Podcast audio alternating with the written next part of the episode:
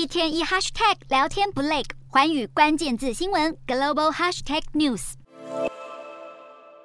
就是这只形状像章鱼的巨大海怪克拉肯，现在已经成为 XBB. 点一点五的代名词。专家为了凸显 XBB. 点一点五的可怕，特别以北欧神话中的巨大海怪来称呼它。Omicron 变异株 XBB. 点一点五号称具有强大的免疫逃脱能力，除了在美国迅速传播，至今也已经在全球数十个国家现踪，连世界卫生组织也认证这是目前传染力最强的病毒株。呼吁各国提高警觉。随着新冠变异株越来越多样，它们的传染力也越来越强大。事实上，在此之前，许多专家和媒体其实为了清楚辨认，也都纷纷为不同的变异株取了绰号。像是电影《哈利波特》中出现的鹰马，就被拿来当做变异株 XBB. 点一的绰号。另外，还包括 BA. 点二点七五被称为半人马，BA. 点五点一被称为人面狮身斯芬克斯，其他还有 BA. 点二点七五点二。BA. 点五点二，还有 BF. 点七，也都被用不同的神话怪兽命名，而且一个比一个还要凶猛。全球新冠疫情已经迈入第四年，但是距离大流行全面终结似乎还有一段路要走。